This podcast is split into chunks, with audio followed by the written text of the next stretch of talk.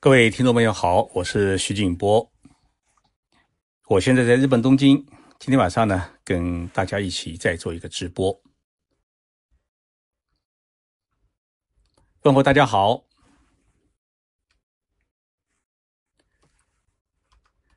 今天我们直播的内容啊，主题是日本住房免费也没人要吗？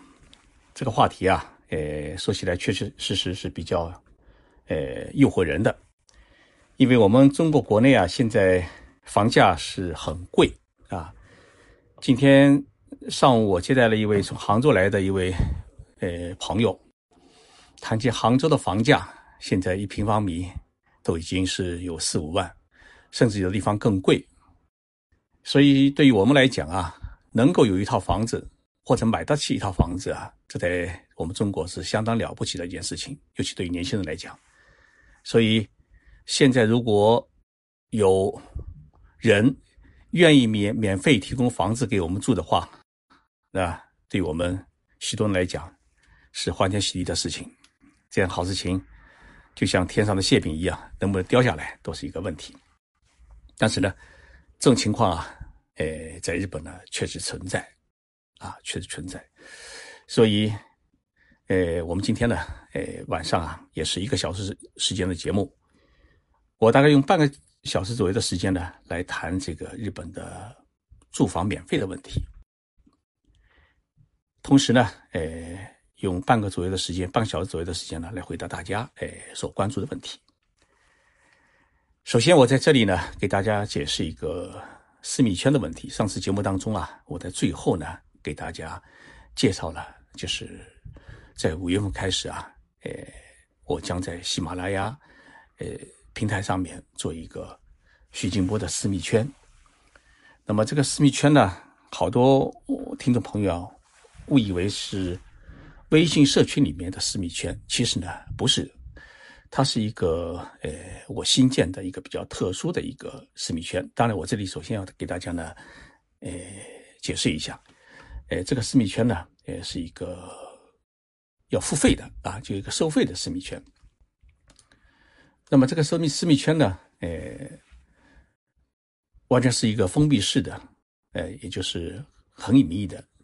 只有加入这个私密圈的我们听众朋友才能看得见，哎，才能参与的这么一个私密圈。那么我会用图文、视频、语音，呃等各种形式，每天呢。为大家呢来分享第一手的日本的咨询和观察，比如说今天日本发生什么事情啦，哎，今天日本最火热的话题，哎，哎之类的东西。那么我觉得这个呢，对于时时刻刻关心日本的听众朋友来讲，哎，应该来说是比较需要的。更为重要的是，要为大家哎随时解答各种问题，为大家提供了一对一的咨询服务。哎，比如说到日本投资啊，去日本留学。在日本买房能不能拿到绿卡？呃，还有有关日本的许许多多问题，那我可以一对一的给大家提供服务。同时呢，也为大家提供去日本旅游啊，还有商务考察、呃留学，还有体检看病等各种各样的呃那种专项服务。呃，所以呢，呃，我觉得这个私密圈啊，呃，相对来说跟大家呢更有时间和机会，呃，进行。互动，同时呢，更能够为大家提供各种各样服务。所以，呃，我希望能够，呃，大家呢，呃，能够来参加这个私密圈啊，来讲参加这个私密圈。那么，在私密圈的正式上线其前几天啊，也就是现在开始，大家呢均可以呢，呃，抢先免费收听，呃，收看私密圈的部分的收费内容。那么，还没有加入这个微信粉丝群的朋友啊。可以添加我的那个喜马拉雅平台的助理，他的微信号就是呃 x i m a 零七七，就是喜马拉雅的喜马加一个零七七就可以，就是他的那个微信号。那么已经在粉丝群里面的用户啊，可以在群里面啊艾特那个呃喜马拉雅我的那个节目助理他的粉他的那个微信号，哎咨询更多的话题啊，更多的话题。那么现在我们进入到我们的主题，也就是我们的直播开始。在去年啊，呃，日本有一条消息呢，在中国引引起了很大的反响。什么消息呢？日本的农村呢，呃，地方政府宣布，呃，愿意提供更多的住宅给大家来居住，而且这种居住呢是免费的，呀，只要你想住，这个房子呢就可以提供你居住。那么这个消息，呃，传到我们中国国内以后啊，大家觉得感觉很兴奋，哎，觉得日本这这国家怎么还有这么好的地方政府啊？呃，愿意拿出这么多的房子来，呃，免费给给大家居住，而且呢，呃，从照片上面来看，这地方呢都是山清水秀的地方，所以大家呢有了许多的向往，有许多呢，呃，听众朋友，呃，给我私信，希望我能够做一期节目来谈一谈，就是如何能够申请到，哎，这样的这个免费住宅。其实节目当中也好，就是呃，我们的新闻报道当中也好。呃，这个地方呢，其实距离东京还挺近，呃，距离东京的开车呢，也就是两个小时左右啊，两个小小时左右，两个小时左右的话，嗯，从北京讲的话，等于是从北京市中心，呃，到通州，稍微再通州稍微过去一点时间，我估计就两小时多一点。那么从上海来讲的话，从开车应该来说到。无锡这么个地方吧，啊，两小时左右，呃，可以到的。那么这个地方的地名呢，已经属于东京都，属于多摩地区的一个奥多摩町。那么这地方呢，呃，到了秋天时候很漂亮，到处是枫叶，而且呢，还有一条呃小江啊，叫奥多摩川，所以景色是很漂亮的。但这个町呢，呃，日本的町啊，就相当于。行政区域上面来讲，相当于我们中国的一个县，但其实呢，呃，人口很少。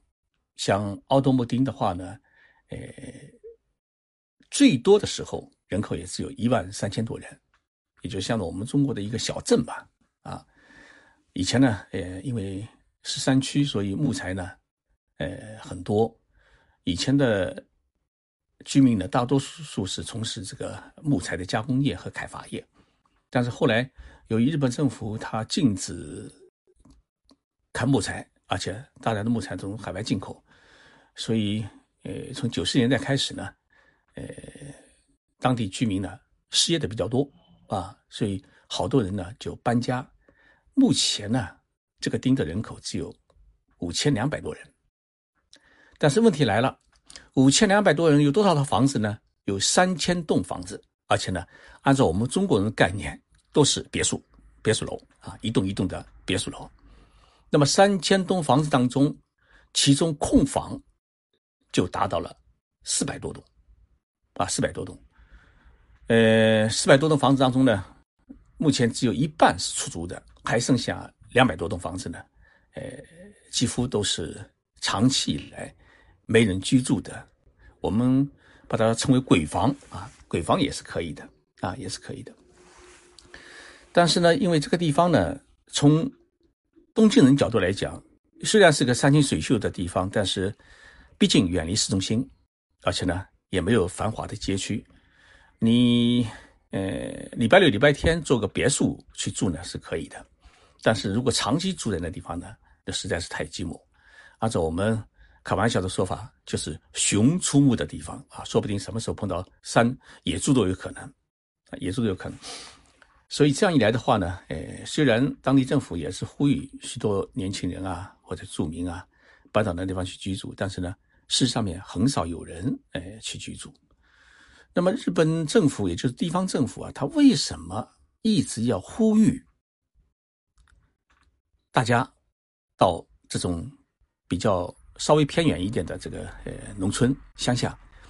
去免费居住这些空房子呢？这里面呢有一个日本的一条一个政策呢，跟咱们中国不一样。就日本的税收当中，它有一个专门的税，叫人头税啊，就是我们简单把它称为是人头税。呃，在日本呢叫做叫做住民税啊，就是每一个人你居住在哪个地方，你每一年就必须要按照人头，你们家几口啊？按照人头向当地所在的政府来支付这个税金，这税金呢都是固定的，叫人头税啊，人头税。那么也就是说，地方政府的税收当中，人头税是占了相当大的比例。也就是说，你人口越多，那么地方政府所收的税也就越多；人口越少，那么地方政府所收的税也就越少。所以，许多的地方政府是拼人口啊，拼人口。呃，比如说像我们现在一些大城市里面限制这个人口流入，呃，在日本的话呢，政策可能恰恰相反，呃，你只要到我们地方来，呃，人越多越好，来了以后我给你提供各种各样方便，啊，各种各样方便。那么，正因为有这这么一个呃关系呢，所以像。我刚才说过的奥姆多姆丁啊，他现在人口只有五千两百多，那么地方政府收的税就比较少啊，比较少。如果他现在控制的四百多套房子都能够出租的话，那么一家三口可以增加一千多人啊，就他们定的人口一下子可以增加到呃增加四分之一，那么也就他们的人头税就可以增加四分之一，所以这个地方政府啊。他拼命的拿一些没人住的房子来吸引，呃，外地的人搬到他们地方去住，一个很大的目的，呃，就是为了增加，呃，人头税，增加财政收入。当然，这只是一个次要的方面，因为日本现在的农村呢，面临着很大的问题，就是，呃，少子老龄化，也就是说，农村现在小年轻。越来越少，大家都出去到城市里面去工作了。然后呢，留在这个农村、留在乡下的，大多数都是老年人和小孩子。然后，因为年轻人都到城市里面去以后，所以这个乡下的这个出生率是越来越少，就小孩子啊越来越少。一个村里面能看到一个乱活蹦乱跳的一个小小孩，都当成活宝似的，因为孩子越来越少了。但是呢。呃，老年人越来越多。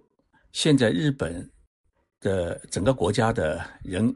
长寿平均寿命已经达到八十五岁到八十六岁，呃，而且呢，正在向呃人活一百岁的时代迈进。所以这样的话，老年人越多，年轻人越少，出生率越低，所以就形成一个很大的一个问题啊，很大的问题。那么，把这些没人居住的鬼屋能够改造成一栋一栋的小别墅。然后来吸引外地人，尤其带有这个小孩子的年轻人，能够到这地方来居住、来生活的话，那不仅可以增加财政收入，更能够给这个地方呢带来活力。尤其是许多年轻人能够来这地方居住的话呢，年轻的想法和他的创造性、创造力，跟老年人完全不一样。这样的话呢，说不定年轻人一个好的 idea、好的想法。就可以当地的经济甚至产业带来许许多多的帮助，所以这样的这样的话呢，通过来出租这些空空置的房间，让更多的年轻人来这地方居住。所以奥多姆丁呢，他这个消息发出以后啊，在日本也引起了很多的关注，呃，尤其许多年轻人，尤其是呃想创业的年轻年轻人，他们呢就跑到那个町里面去啊。租了好几栋房子，然后呢，干什么呢？开始办公司，啊，如果按照我们呃国内的话，因为互联网网络在日本也是很发达，到底到处都是普及的，所以他跑到距离东京两个小时的这么一个地方，呃，山清水秀的地方，有两台电脑就可以做电商，啊，开网上店，呃，既可以生活。而且不用交房租，而且这个一栋的别墅楼周边呢，还有一些空地，可以种点菜啊，呃，甚至种点呃稻米啊，开展一种自给自足的生活。甚至有时间有精力的话，还可以去租用一批农农地啊，因为人口比较少嘛，农农地也比较闲着，哎，自己可以搞搞农业，所以奥道姆丁呢现在有两个大学生，早稻田大学毕业的大学生呢，跑到那地方去啊，租了两栋房子，干什么呢？也租了呃三亩土地，种植比较稀罕的这种蔬菜。这种蔬菜种植起来以后呢，他们开了个网上店，然后呢，通过这个网店啊来这个卖这个蔬菜，啊来卖这个蔬菜，哎，生意还不错。所以呢，比居住在城里面啊，他这个呃生活更自在啊，更自在。那么这对原来本来就是恋人大学生，现在已经结了婚，而且已经有了一个孩子，所以对他们丁力来讲啊，这是一件欢天喜地的大事情啊，欢天喜地大事情。呃，那么像奥多姆丁呢，他的政策呢，相对来说还不怎么受人欢迎，因为为什么来着呢？他只是把呃，年久失修的房子重新进行了修理，当然这是由丁政府来出钱把他们修理、把他们整理，然后免费给他们居住。但是呢，还有一些日本的乡下的小城市，他们采取的措施呢是更加优惠。采取哪些措施呢？现在在大阪啊附近有几个呃稍微偏一点的这个小城市里面。他们现在鼓励，只要你到我们町里面来生活，把户口落在我们町里面的话，那么你住房不仅免费，我还给你提供搬家费，还给你提供购置一定的家电的费用，比如说买个电冰箱这个钱我来掏，买洗衣机这个钱我来掏，呃，然后呢，网络使用是免费。那么还有一些町政府呢，呃，采取一种特殊的奖励政策，你只要把户口落在我们丁里面，生一个孩子，奖励五十万日元，五十万元相当于两万，嗯，五十等于相当于三万块人民币。那么北海道的有一个町，它的奖励程度更高，你只要生一个孩子，我就奖励一百万啊，一百万日元的话六万块人民币，啊，你生两个奖励呃等于十二万人民币，所以。这些地方政府啊，也就是说，日本出现了一个抢人的这么一种热潮啊。地方政府通过各种各样的优惠政策来呃吸引呃全国各地的年轻人，或者住在城市里面，呃已经是住的有点厌了，想找一个清静地方去慢悠悠的生活的这样的人呢，呃，到农村去生活，到乡下去生活。所以，这种抢人的现象，也真反映出了日本现在农村、乡下小城市里面就存在的一个问题，就是都是老人孩子，年轻人没有，啊，就缺少活力。呃，这样一个问题呢，他不仅重视起来也起来，而且呢，呃，通过这种提供免费房子、奖励呃居住，呃，这样的一些优惠的手段。来鼓励更多的人呢到他们地方去生活。那么讲到这里方的话呢，大家一定会问：如果我生活在日本，是一个中国人，能不能也申请到这样的地方去生活？呃，奥多摩丁的政策，他是欢迎的，不管是中国人也好，还是呃美国人也好。只要你在日本有合法的居住资格，比如说你在日本留学啊，或者工作啊，或者自己办企业啊，呃，都可以。只要你合法的身份，那么都可以去申请啊，都可以申请。这个问题呢，呃，没有任何的呃悬念。所以，大家如果目前如果生活在日本的话，是可以考虑。啊，去这些山清水秀的地方，呃，去生活。因为奥多莫丁呢，嗯，我在前年的秋天去看，确确实实很漂亮。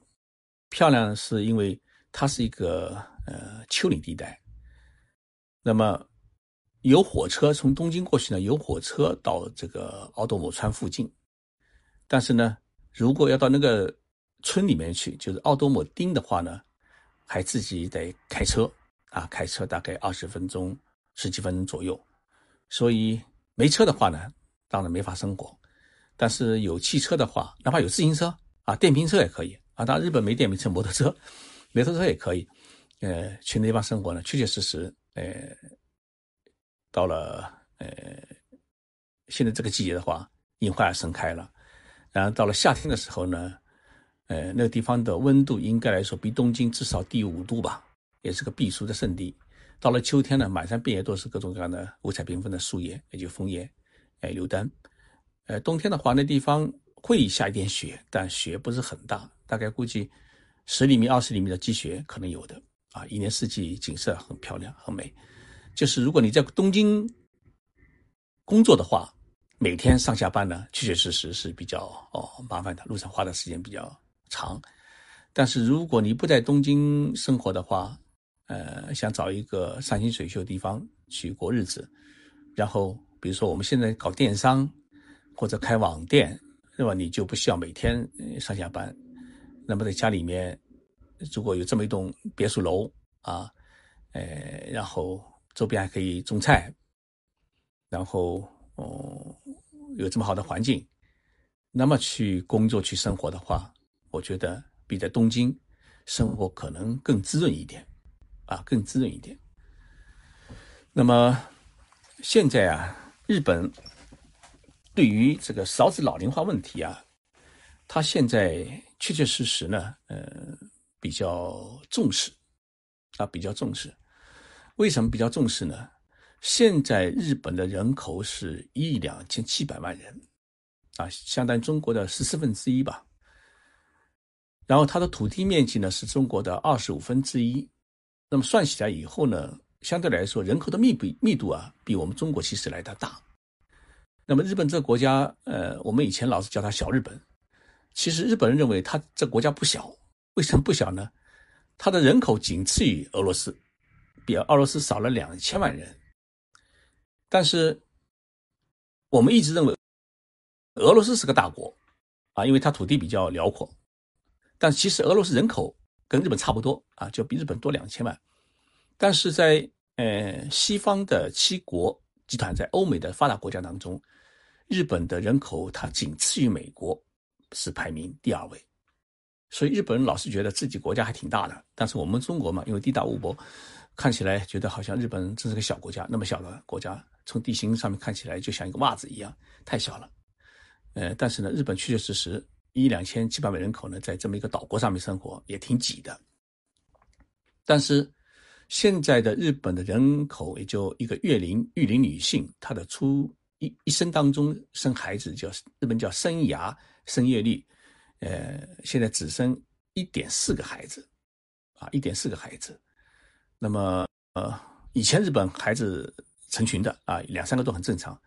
但现在呢，日本年轻人啊，跟咱们中国现在一样，差不多，呃，一样的通病。第一，不愿意结婚，啊，呃，第二个呢，结了婚以后也不愿意生孩子。啊，生了孩子以后最多生一个，第二个孩子就不愿意生，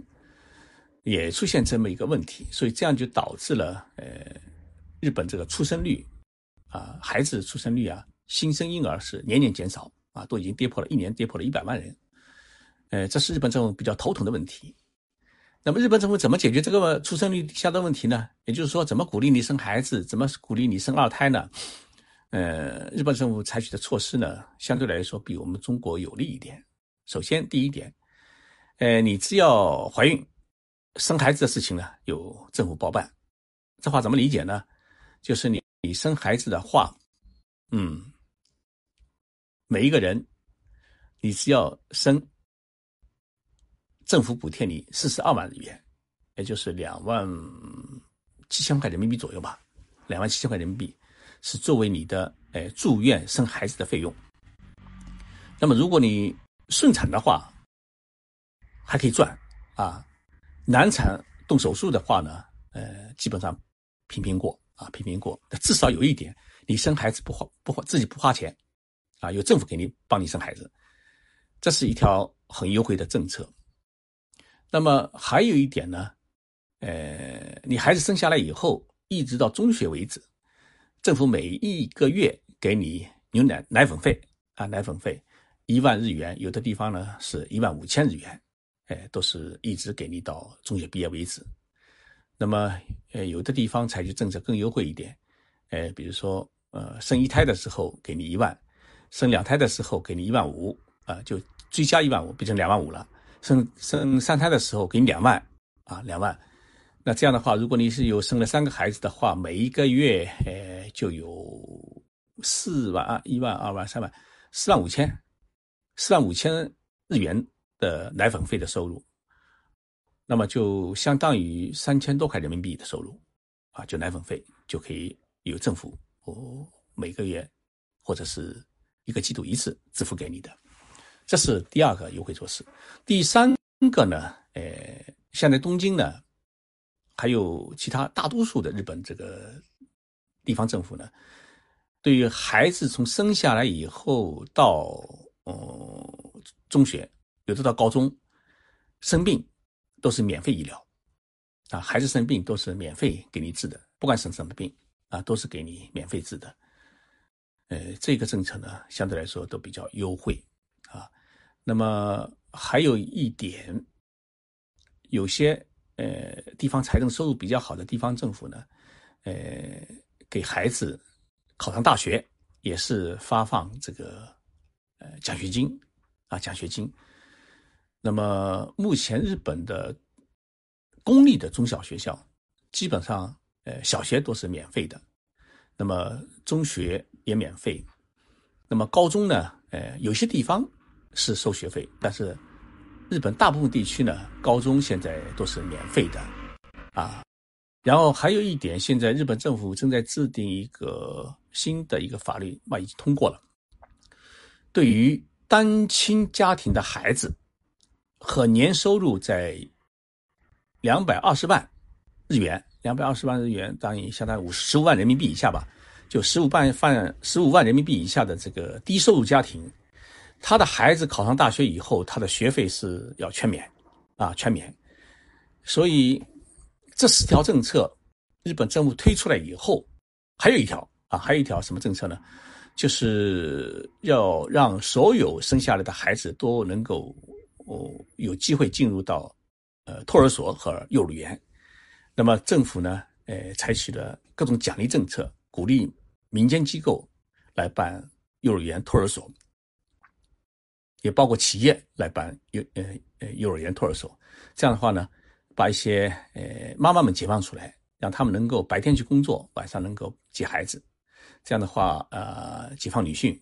呃，增加这个社会劳动力。呃，减轻这个家庭主妇的呃负担，呃，这些政策呃都跟上了。那么，即使有这么一这么多的优惠的政策啊，就是政府几乎是包养孩子，这么个优惠政策，现在的日本年轻人还是不愿生孩子啊。现在年轻人的结婚平均的结婚年龄都在二，男的是二十九岁，女的是二十八岁。这是日本的这个年轻人的结婚年龄，平均的全国平均结婚年龄，呃，几乎就是，呃，彻头彻尾的晚婚晚育啊，晚婚晚育。那么，即使二十八岁、二十九岁结婚的话，他生孩子都过了三十岁了。所以，呃，如果二十岁是一代人的话，那么对日本来讲就失去了半代人啊，就一代人的距离啊，一下子从二十岁二十年一下子拉到了三十年。所以这个问题呢？确确实实对日本来讲比较头疼。如果它人口急剧减少的话，日本这国家再过五十年的话，人口可能要减少一半。啊，减少人口减少一半是不是好事情？对日本来讲，他们觉得不是好事情。至少因为这个劳动力越来越少，那么国家的经济社会的发展都会受到许多的制约。我想这个少子老龄化问题啊，呃，不仅仅是日本的问题。呃，其他国家，包括我们中国在内，都会碰到这个问题。我上次查了以后，我们中国的这个现在一个育龄女性的生涯的出生率，好像只有只生一点二个孩子啊。也就是说，许多人都不愿生生二胎，呃，因为教育成本、生活成本现在实在太高啊，实在太高。但是好在我们中国政府现在也是在积极采取各种各样的优惠政策，包括生二胎给予奖励啊等等说是，也在鼓励年轻人多生孩子。但是呢，呃，毕竟是时代在变化，呃，许多人更多的去追求一种个人的自由，所以，嗯，我们现在父母亲啊，真的很担心自己的孩子，第一不找对象，第二不结婚，第三结了婚以后不生孩子啊，这个问题确确实实作为父母亲啊，真的很揪心啊，很揪心。呃，这个问题一出现以后啊，日本的空房子问题呢也会越来越多。现在大家都嗯。在关注一个问题，哎，到日本来买房子好不好？其实呢，日本全国现在的空房率有多少呢？呃，根据日本不动产研究所的统计，日本全国的空房率现在是有两万四两千四百万套。呃，两千四百万套对于一亿三两千七百万人口的国家来讲，那这比例是很大的。也就是说，一户人家如果三口之家来计算的话，那么两千四百万套几乎足够于满足大部分日本人居住。当然，这些空置的房子呢，呃，大部分是在地方城市和农村比较多一点。像东京呢，房子虽然也有许多的空置率，空的房子也比较多，但总体来讲。呃，空的数量没有像农村那么大啊，农村那么大，哎，这是一个比较头疼的问题。那么，日本的那个不动产研究所说，到了二零三零年的时候，日本的空房率还会增加三百万套左右。所以，现在如何来处置这些鬼屋，呃，吸引更多的人生孩子，然后吸引更多的人来居住？啊，现在变成一个日本地方政府、农村来讲一个很头疼的问题啊，很头疼的问题。那么，像奥多姆丁呢，他在吸引呃这个年轻人去居住嗯的一些政策制定过程当中呢，呃，十分鼓励单身的老民众啊，就单身汉，包括男的、女的也好。尤其是年龄在四岁以下，哎，如果能够带一个孩子的话，那他们最欢迎的啊，最欢迎的。所以我们在东京的听众朋友啊，大家什么时候如果有兴趣的话，真的可以组一个团啊，去奥多姆厅啊去看看。因为在日本呢，你工作在什么地方无所谓。只要你户口落在哪里就可以，你就户口落在哪里，就是把你税把你你把你的税人头税交在哪里，这是关键啊，这是关键。所以我们可以组个团，说不定我们可以去租两套房子做别墅，把户口落在那里啊。工作在东京，礼拜六、礼拜天大家有时间的话啊，呃，开个车到那地方去，呃，逛逛、玩一玩，然后住上一个晚上，呃。搞个俱乐部一样的，我觉得这也是很不错的一个馊主意啊，一个馊主意。呃，关于这个，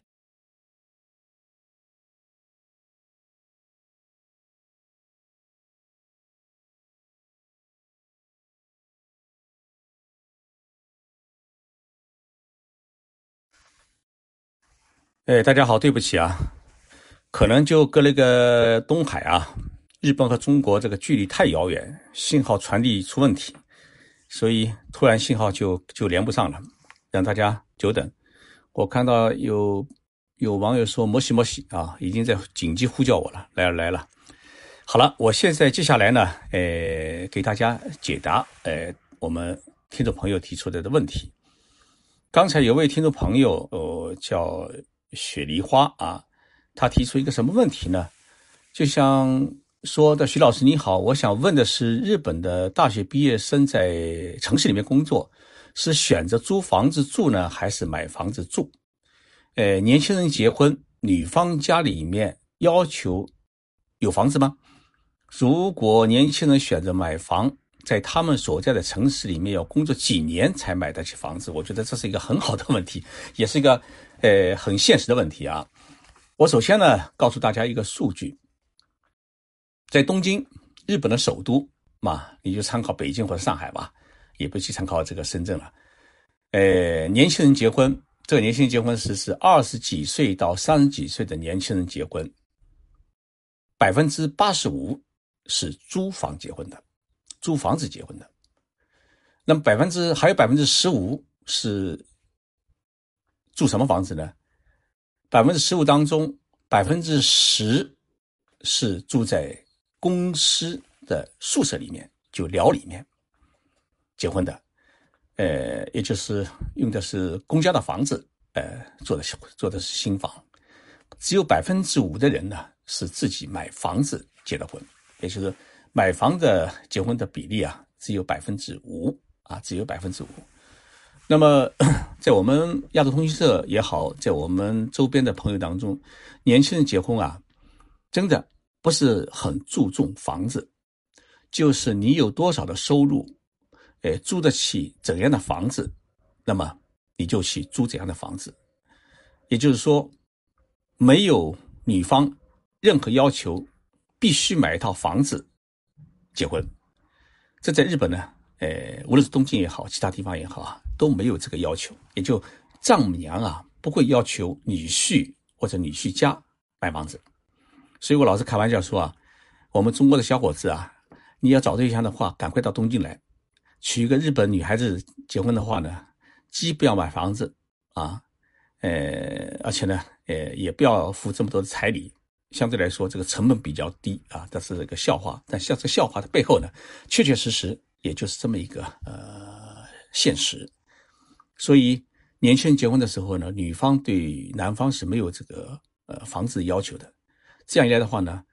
呃，丈母娘经济在日本就流行不起来。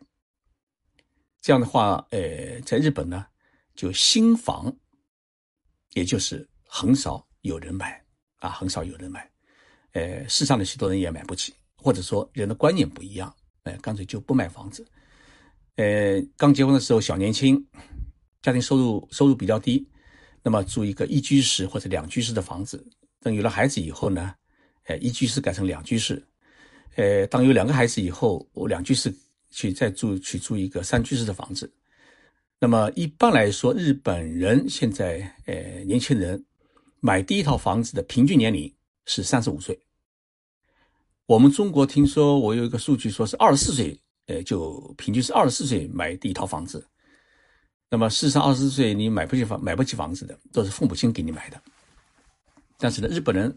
呃第一套房子平均年龄是三十五岁。啊，三十五岁，三十五岁什么概念呢？就工作了十年，呃，或者十年以上，二十二岁大学毕业嘛，工作十年、十三年左右，然后呃有了一定的积蓄，然后去搞一个首付，这样呢，在银行贷款二十年到三十年，等退休的时候呢，刚刚可以把这个房贷付完，呃，基本上日本人都是这么一种呃生活形态啊，生活形态。所以，呃，日本人在结婚的时候要求对方提供房子，买一套房子，这个这个在日本是，如果有丈母娘提出来的话，在日本会成为笑话的，啊，成为笑话。所以相对来说，日本的条件，日本结婚的条件呢，门槛比较低，啊，门槛比较低。所以我是积极鼓励中国的小伙子们到日本来娶日本的女孩子结婚，这样的成本比较低，而且日本女孩子。呃，在大家的印象当中还是比较贤惠、比较听话的。那么，在日本要工作多少年才能买到这些房子呢？呃，这个呢，呃，按照平均的收入来算的话，日本现在一个公司员工平均的年收入是四百二十万日元。四百二十万日元的什么概念呢？呃，相当于二十六万元人民币。哎，一个一个人。二十六万元人民币，那么大学毕业的时候，一般的收入是二十万日元，啊，有的呢可可能二十，有的可能是十八万，呃，日本全国呢工资水平差不多，啊，没像咱们中国呢，呃，城乡差别那么大，沿海地区和内陆地区那么大，日本没有，日本即使北海道哦的人，呃，大学毕业生跟东京的大学毕业生，呃，他参加工作的呃第一个月工资。估计最多也就差一万到两万日元，也就差一千块人民币左右。那么对于收入哦一万块人民币左右的话，差一千块，这个差距也不是也不是很大啊，也不是很大。况且在北海道，它的生活成本比较低啊，成本成本比较低，所以生活水准其实地方上的人，年轻人他的生活水准要比东京人的生活水准可能更高一点啊，因为城市也好，地方城市也好，呃，基础设施都是一样，都是很现代化的，而且农村的汽车拥有量要超过这个城市人的汽车拥有量。在东京的话，很少有人买车，但在农村，因为它的公共交通不发达，没有车的话不行，所以一户人家有四辆车。呃，甚至五辆车，呃，都是很正常的。就一个院子里面停的都是自己家里的车啊，不是出租的这个停车场，所以这个问题也比较比较比较多。那么，如果你到了三十岁的话，工资就三十几万；四十岁的话，工资就是大概就是四十五万、四十万到五十万之间，按照年龄来算的。所以，平均工资的话，如果是四百二十万的话，呃，一般情况是讲，按照东京来算啊。东京的话，不是住在特别的市中心，你比如说像上海的话，住在徐家汇啊、人民广场附近啊，或者呃浦东、嗯陆家嘴啊，这个地区除外。比如说住在宋江这么一个地区的话，呃宝山那么一个区域的话呢，那可能我们在听众朋友可能对上海不怎么熟悉，如果上海熟悉的话，你可能就会感觉到，啊北京的话住在四环五环吧，呃这么一个概念。一套新房子，也就是五千万日元左右，啊，就两室一厅的新房子大概五千万，有的地方三室一厅也就五千万左右。那五千万日元的话，等于三百万人民币，也就是说，呃，你工作哦十年，在城市里面工作十年的话，就可以买得起一套精装修的新房子。那么，如果在呃北海道啊，或者在那个新系。呃，秋田这些岩手县这些，呃，地方城市的话，啊，一般来说，两室一厅的公寓楼，也就是呃三千万左右，有的是两千万左右就可以买了。那么就就是说，你工作五六年就可以买到一套房子，啊，买到一套房子。所以总体来讲，日本的呃房价啊，要比我们北上广地区要便宜，至少便宜一半以上。啊，便宜一半以上，所以许多人现在都跑到，呃，日本来买房子，然后在日本，呃，呃，养老。哎，我觉得，呃，许多，呃，我们的企业家们比较多一点啊，企业家比较多的都在采取这么一条途径。那么还有一个网友提了一个问题，他说：日本的房产税是如何收取的？如果需要拆迁房产，政府是如何与老百姓谈判的？哎，这个问题呢是这样的，日本呢有房产税税啊，呃，无论是这个公寓楼也好，还是这个一户建，也就是我们中国人概念当中的这个别墅楼也好，都有房产税。但是呢，一户建和公寓楼的房产税呢，它有大概相差一半左右，因为一户建的话，它有这个地产税。也就土地的税和上面建筑物的税是两个概念啊，这是两个概念，呃，不一样。那么相对来说，哦，如果你是公寓楼，公寓楼的话呢，呃，买一套房子，尤其买到新房的话呢，呃，在东京的话，大概一年，呃，要交的这个呃房产税相当于一万块人民币左右，啊，一万块人民币左右。呃，如果你自己在东京是一户建的话，呃，买土地的话，因为土地的价格比房子价格还要贵啊，还要贵，一般来说贵一倍以上。所以的话呢，呃，如果一户建别墅楼的话，大概要交两万到三万块人民币左左右的这个房产税，呃，大概是这么一个概念。那么日本呢，因为它的土地和房子都是属于私人的。也就是说，日本实行的不是公有制，它实行的私有制，所以政府如果要拆迁房子的话，很困难，啊，很困难。呃，比如说大家如果来过那个东京的话，在六本木有个东京，呃，一个呃综合商业体，呃，六本木西路子啊，就东京呃中东六本木中城吧。那么，这个六本木中城从它的这个筹筹建到最后建成，就从拆迁开始准备建这个城市群，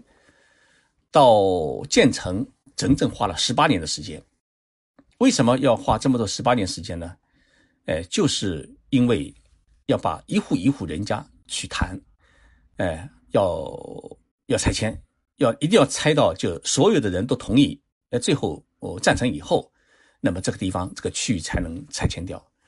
而且在拆迁过程当中，政府是不作为的，也政府这是完全因为拆迁是完全的商业行为，有房地产开发公司跟一家一家住户老百姓去谈，政府是不出不出面的，呃，政府这事情不管政府的事情，那么有的地方可能是政府要开发一些公共的一些一些呃场所，比如说要修铁路啊，呃，修高架桥的话呢，也必须要得到老百姓同意。他如果不拆的话，你就没办法。哎，最典型的就是东京的成田机场。成田机场有一户农农户啊，农民，哎，他就坚决不同意把自己的土地提供给呃这个东京成田机场，哎，不愿意提供给政府。他觉得祖祖辈辈留下的土地，他就不愿意变成个跑道。结果也就是二十多平方米的一块小农田吧。以及一直坚持到了现在二十多年了。老爷子死掉以后，他儿子也不同意卖，啊，也不同意拆，所以东京成田机场的第二条跑道长度只有三千米，就开不出来一个四千米的跑道，只能跑这个短程的，呃，就是波音七三七左右的这个短程的客机，呃，大型客机它就没法起降啊，没法起降。当然，这背后呢还有一个很重要的原因，就他一直扛着，就是为了避免。成田机场变成二十四小时的一个呃呃机场，这样的话呢，能够保证他们居民啊，呃，能够晚上好好睡觉啊，不受到飞机的影响。这个因素也有啊，但是总总体来讲，日本是宪法规定，决定绝对是保护私有财产的，所以没有经过房主的同意，是根本就没拆不拆不动房子的啊，拆不动房子的。那么，呃，还有一个问题，大家提出来，刚才是一个幺八三七六的一个听众朋友提出来，他说，日本有没有和国内一样的个学区房的概念？啊，学区房的概念，呃，在日本呢，呃，没有严格的意义上的学区房，为什么呢？他的上学如果公立学校的话，呃，是就近上学啊，就近上学，但是就近上学的话，他没有明确规定。呃，这块区域的学生必须要到这个学校来上学。你在这区域里面，你比如说在 A 区，那么我不想在这 A 区公立学校里面上学，我可以可以跑到 B B 区的公立小学学校里面上学，这个没有受到任何的限制。哎，因为日本的户口迁移就是没有没有，首先没有城市户口、农村户口的差异，同时，呃，你即使冲绳也好，北海道的人也好，你要到东京来生活，你就。拎个行李箱就来生活就可以了，然后把户口，你愿意去落户到哪个地哪个区，呃，就可以落户到哪个区，不要落户到这个皇宫里面去就行了。哎，这在日本是绝对的自由啊，绝对自由。所以这样一来的话呢，没有严格意义上的这个学区房，但是呢，有一点，在大学周围的一些房子呢，相对来说，呃，房价要贵一点。为什么要贵一点呢？因为比如说像早稻田大学吧，哎，大家有没有去过？早稻田大学它是一个没有围墙的大学，完全开放的一个大学。那么这个大学的周边，因为日本的大学呢跟咱们中国还有不一样，日本的大学在校园里面是没有学生宿舍的，都是走读制的。即使有些大学有学生寮，呃，学生宿舍的话，也是远离大学，在某一个居民区里面，可能也就一百人、两百人这样可以可以住的这么。一些呃比较简单的学生宿舍，不可能像我们中国一样，一个大学的校园的一半是学生宿舍，这在日本是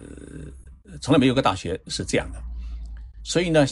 这样一来的话呢，早稻田大学附近的这个一些呃单身公寓啊，适合学生居住的单身公寓呢，它的房租就比其他地区来的贵啊。如果这也算学区房的话，呃，相对来说，呃，就就。它的这个呃房价就比较贵一点，但是我们中国概念的学区房跟你的户口是捆在一起，跟你的读书的学校是捆在一起。在日本呢，没有这么一个规定啊，没有这么一个规定。严格上意义上面来讲，你不管你住在哪里，你爱上哪个学校，你就可以上哪个学校，无论是公立学校也好，私立学校也好，不受任何的限制啊，不受任何的限制。呃，我刚才回答了三个问题，呃，然后我再来呃看看我们听众朋友还提了哪些问题。有一个听众朋友跟房子不搭界提了个问题呢，他说红雷的一个朋友，他说为什么日本的气色看上去都很好、很健康的样子，是不是饮食习惯不一样？哎，这个问题啊就比较有趣啊。呃，其实我们中国人。精神气也挺足的，啊，你到了浦东，我有时候有一天在浦东看我们年轻人上班的路上，有的虽然嘴里嘴巴里面咬着一个馒头肉包子，但是走起路来背这个背包也是挺精神的。但是呢，日本因为其他地方地方城市我出差多，但是没有生活过，我一直长期以来二十多年一直生活在东京。东京的话呢，呃。日本人平时走路的时间其实要比我们，呃，比如说呢，东京跟上海相比吧，因为上海大家许多人习惯于开汽车上下班，呃，然后地铁呢，呃，现在虽然比较发达，但是真正坐地铁上下班的人的比例，人口比例不是很大。但是东京呢，呃，几乎没有人是开汽车上下班的，因为单位没有这么多停车场，土地那么贵。呃也不可能给你提供停车场。如果到附近去停的话，那个停车费又贵得吓人，工资都不够。呃，所以呢，大家都是呃上下班坐地铁、坐轻轨上下班的。那么坐地铁、坐轻轨的话，走西路呢，自然是雄赳赳气昂昂，不可能耷拉着脑袋，因为每个人的脚步都走得很快，都赶路，一辆车赶这辆车，所以换车的时候大家都也走得很紧张，所以大家行色匆匆，看上去呢。可能比较精神，这是一个因素。还有一个因素呢，呃，日本它是一个呃制服社会，穿制服社会啊，就讲究制服的社会。所以你是如果是公司白领的话，那上班的时候都要穿西装。如果你穿了个夹克衫的话，穿了个背心的话，那是完全被人家会觉得很另类的啊，很另类的。所以。呃，如果公司职员的话，基本上都是穿西装上下班的，所以看上去就比较整洁啊，整洁，而且呢，看上去比较精神，这也是呃一个很重要的因素。那么精神不精神跟饮食呢，我觉得关系不大。如果说吃的多的话，我们中国人因为餐饮比较丰富，吃的量远远超过日本。呃，日本有时候就一碗拉面打发走了，或者餐吃一个简单套餐就打发一顿饭。甚至吃个方便面就打发一顿饭，他的每天吃的量要远远比我们中国来的少，啊，比我们中国来的少，所以并不是说他们吃的好吃的吃的多，精神气上来了，没有这个因素。相反的，日本人很讲究瘦身，很讲究防止肥胖，就是小肚子的不太多啊，尤其男的也好，小肚子不太有，挺着个大肚子的不太多，尤其像东京这地方。呃，相对来说，肥胖的人群人口啊，相对来说比较少一点，也少一点。呃，我觉得精神气有没有，就感觉到自己，如果你自己想提起精神来的话，你自然会有精神气；如果你自己提不起精神气的话，看上去就是一个没有精神的人。所以，我觉得还是呃，需要讲究以自己的一个精神状态，可能。来分辨日本人和中国人更更有利一点啊，更有利一点。呃，还有一个问题，时间是过了哈，我再来回答大家两个问题。有一个同学对日本的 A V 产业比较比较感兴趣，这个话题呢比较敏感，在这个节目里面我就不提了啊，不提了。呃。有一个听众朋友提了一个，他说我非常想去日本的乡村生活，年龄大一点是不是可以？我不知道他年龄现在几岁。一般来说的话，日本现在退休以后去农村生活的很多，尤其是在东京周边地区，东京人的话去东京周边地区生活的也很多。一般来说，在日本的长野县，比如说现在东京坐新干线也就一个多小时吧。相当于从上海到南京，呃，这么一个距离的长野县，呃，周边都是高呃高山，呃，它是一个丘陵地带，呃，医疗也很很发达的啊，中离子呃治疗中心在长野熊猫大学，长野长呃在长野这熊猫大学那地方也有，所以医疗也很发达，呃，农村也很富裕。这地方的话，我一个朋友他花了五百万日元买了一套买了一栋房子，就买了一个别墅楼，五百万，五百万的话，呃，三十万人民币吧，三十万人民币买了一套呃二手房，二十多年的。房龄是二十多年的二手房，看上去很新的二手房，就五百万日元买下来了。然后他呃退休以后就在那地方生活，两夫妻，呃也经常给我寄这个蔬菜，他们自己家里种的那个番茄啊，呃什么黄瓜啊，嗯还有这个南瓜寄过来，觉得挺好的。我发现他们啊生活挺自在的，所以其实在日本退休以后啊，去农村反正每每天也不用挤挤地铁。呃，坐坐坐轻轨到农村生活，挺也是挺自在的。还有一个网友说，呃，因为中国的教育资源大多数集中在大城市里面，所以跟农村呢会有许多的差别，所以许多人都是呃想往大城市里面跑。日本呢，因为这个教育啊，日本这个教育确确实实很重视。尤其他明治维新之后呢，呃，要求每一个国民必须上学，所以我呢前两天在早田大学给中国来的一批考察团讲课的时候，我跟他们讲两个数据。我说，在一九零三年，大家知道一九零三年这概念啊，一九零三年的话，日本小学毕业生已经达到了百分之九十五，就小学毕业的毕业生已经达到百分之九十五。到了一九三五年的时候，他的中学毕业生在人口比例当中已经达到了百分之八十。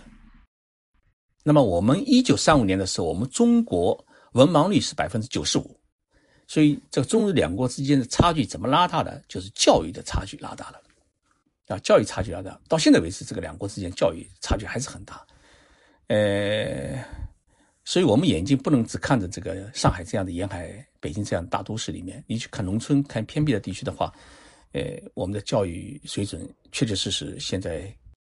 呃，城乡之间的差距还是很大。那么，日本呢，现在教育还有一个什么问题呢？叫标配的问题，啊，标配的问题，也就是说，日本政府它制定了一个标配，也就是说，你比如说一个小学。无论是在城市里面也好，还是在农村也好，凡是号称为小学的地方，必须要具备这么几样东西：第一，要有教室；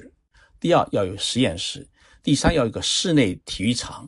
第四，要有个室外运动场；第五，要有一个温呃温水游泳池。呃，然后呢，呃，这这就这几个东西必须要有的，而且是比较呃标准的。那么根据学校的学生多少，呃，可能大小规模不一样，但是必须要有这么一个标配，必须标配。哪怕只有三个学生、五个学生的一个偏远海岛上面，他的小学也必须要这么做到这么一个标配的。当然，这个钱都是由政府来出的，所以不可能会出现，呃，一个学校只有一间破房子这样的这样情况，在日本是不可能出现的。所以他就做到了。城市和农村，哪怕到偏僻山区、海岛，它的教育的水准基本上，呃，城乡之间没有，呃，太大的差别。至少在那个，呃，设施的配置上面，这个差别不是很大啊，不是很大。而且日本呢，还有一点跟我们中国不一样，它这个考大学啊，没有名额的分配和限制，就是比如说我们。考北大和清华，每个省它都一年每一年都有名额配置的，在日本没有。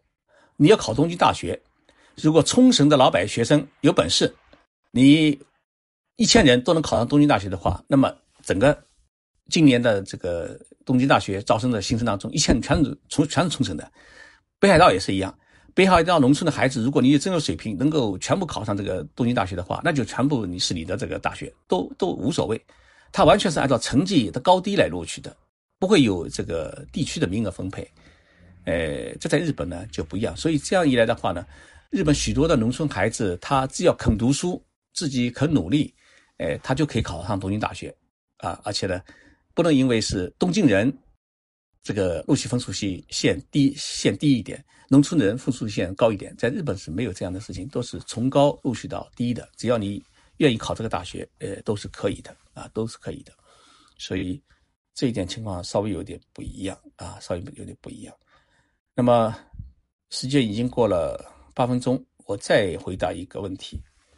呃，叫刘星的，啊，刘星这个名字很敏感嘛。呃，一个一个一个一个网友问了一个问题，他说：“徐老师，呃，日本人在中国人在日本买房的条件是什么？真的所谓有钱就可以买吗？还是需要什么资质、工作或者学历等等？”呃，严格讲起来，外国人，包括中国人在内，外国人，呃，他的在东京买房子，在日本买房子，呃，是没有条件限制的，只要你有钱就可以买啊，只要有钱就可以买。但是呢，呃，一般要有一个小条件，就是说你在日本有一个银行账号，啊，银行账号。呃，这样的话呢，他可以从银行汇钱。你不能说捧着五千万或者一亿的现金去买房子，这在日本就比较比较比较吓人的，都是通过银行呃转账的。所以呢，你最好在银行里面有一个账号。当然，如果你通过中介公司买房子的话，你把钱交给中介公司以后，中介公司会替你去支付。所以没有账号呢，有的也可以啊，也可以。但是呢，呃。一般情况之下，只要你在日本，呃，是无论是留学也好，呃，工作也好，呃，有合法的这个居住权，你不寻求银行贷款，我一次性付账的话，那么在日本什么时候，只要你看上一栋房子，人家愿意卖给你的话，呃，都可以，呃，不存在任何的障碍，啊，也没有购房限制，没有这个任何的限制，都可以买。哎呦，现在提的问题很多哦，有九十几条。我最后啊，最后来回答一个问题啊，最后来再回答一个问题。呃，他说，徐老师叫幺八六七三三这个朋友提了一个问题，他提了好几次，好像对厕所很感兴趣，对厕所革命很感兴趣啊。他就提了一个问题，他说：“徐老师，为什么日本的公共厕厕所是那么干净？”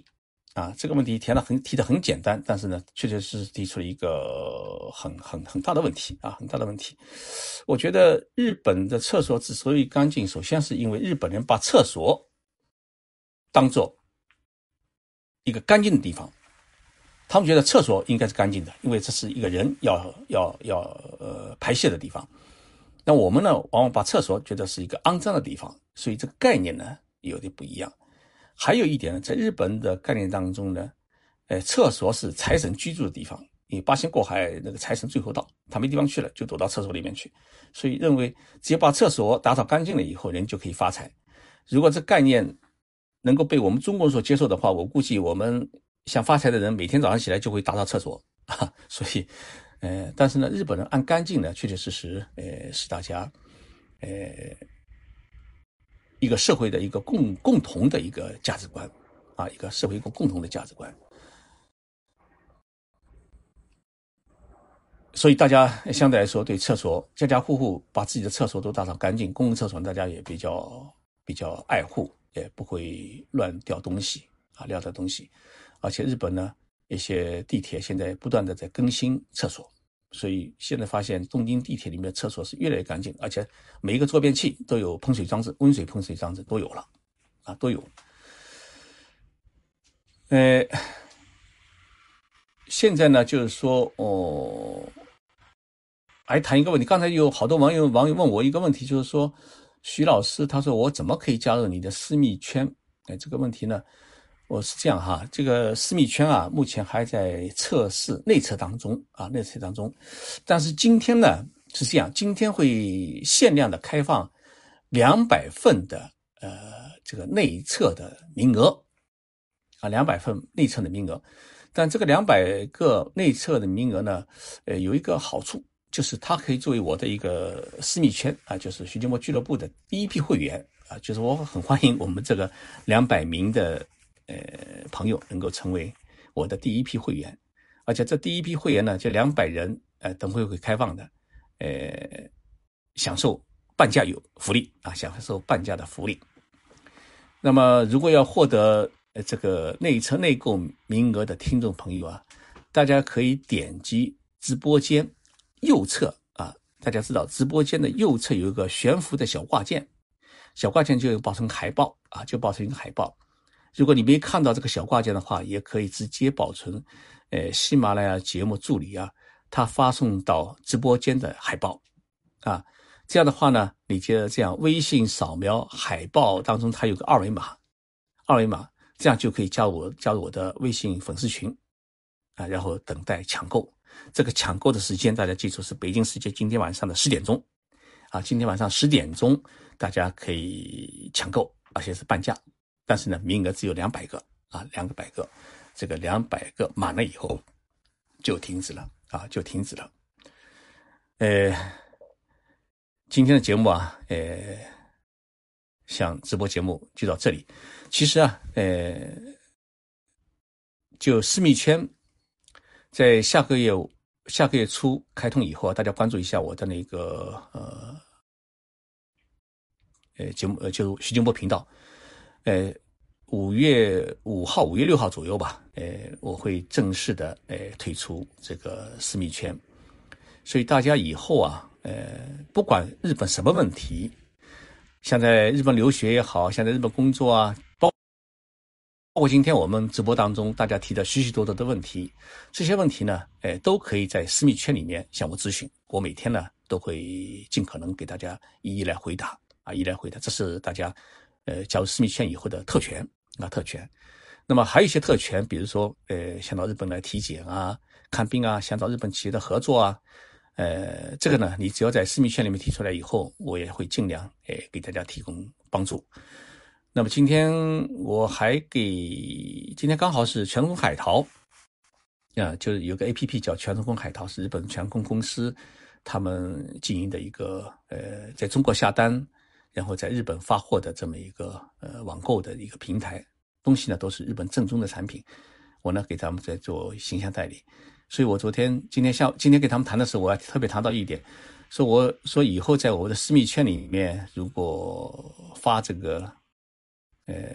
粉丝福利券的话，这个产品价格要打折啊，他们说可以啊。呃，可以打折，我觉得这也可也也是可以作为我们这个视频圈粉丝的呃听众朋友的一个福利啊福利。当然还会有许多的福利，比如说每天我会呃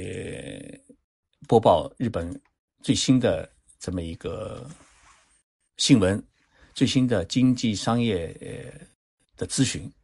然后呢会发图文，也会发视频，也会发啊文章。这样的话呢，大家可以了解每天日本到底在发生什么啊，然后取得哪些最新的一些科技成果，哪些地方好玩，哪些地方好看，甚至有哪些东西好吃，那么这我都会在这个群里面，呃，随时随随时随刻的、随时随地的进行发表啊，进行发表。最关键的问题，大家许多的问题想咨询的话，都在这个呃私密群里面，呃，都可以咨询。所以，如果大家感兴趣的话，我建议呢。大家还是加入我的那个私密私密私密圈啊，加入私密圈。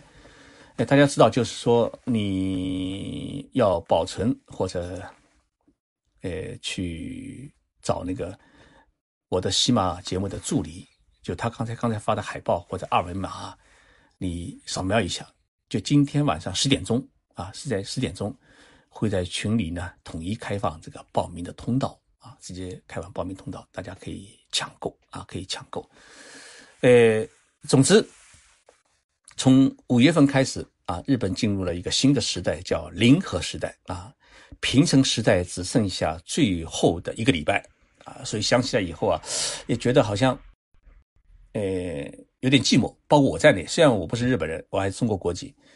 但是自己在日本生活了二十多年，呃，从一个留学生，然后呃。参加工作，然后自己创业，这么多年来一直是平成几年，平成几年啊！突然，现在平成只剩下最后一个礼拜了，啊！五月一号开始，就是日本进入到一个新的时代，叫零和时代啊，零和几年？因为零和今年是零和元年了，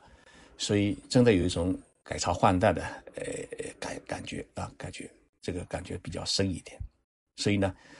呃，新的时代开始，我们也起也开始一个新的一个呃事业。所以呢，在喜马拉雅的平台里面啊创立一个私密圈，希望大家能够呃参加。能够在私密圈里面，哎，多多的跟我互动啊，了解日本更多的资讯，呃，可能对你的工作，包括你孩子来日本留学各个方面，可能都会有所好处啊，好处。那么今天晚上的这个直播节目啊，就到这里结束。我在东京跟大家说声再见。今天啊，东京下雨，我看了好像上海也在下雨，呃，北京好像有一些细雨，呃，樱花呢？朋友问大家：樱花东京谢了没有？东京的樱花呢都已经谢了。然后现在的樱花开到哪里呢？开到了秋田县新泻青森。如果大家五一劳动节期间来的话呢，最适合到青森县去看樱花。啊，青森樱花很漂亮。那么五一黄金周期间，五一上旬的话，到北海道的函馆、札幌去看的话，刚好是樱花盛开的季节。啊所以大家有时间的话，呃，也能够欢迎大家到日本来旅游。今后在我们的私密群里面啊，呃，我们会不定期的组织我们的听众朋友，由我徐老师亲自带队，我们到日本来组织深度游，这样也会成为大家的一个福利。谢谢大家，跟大家道声再见，一个多小时，谢谢大家的陪伴，再见。